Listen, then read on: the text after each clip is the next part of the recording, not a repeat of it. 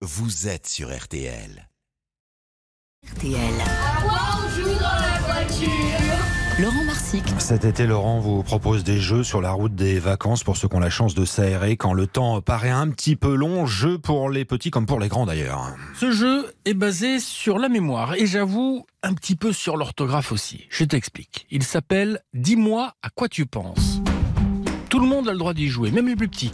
Voici la règle. Un joueur qui est avec toi dans la voiture pense à un mot, un mot qu'il garde secret. Je pense au mot orange. Ok, celui qui a pensé au mot doit maintenant donner un indice. Par exemple, sur orange, hum, ça pourrait être... euh, C'est un fruit acide qui a la couleur du rouge et du jaune mélangé. Ça commence par un O, ça se termine par un E.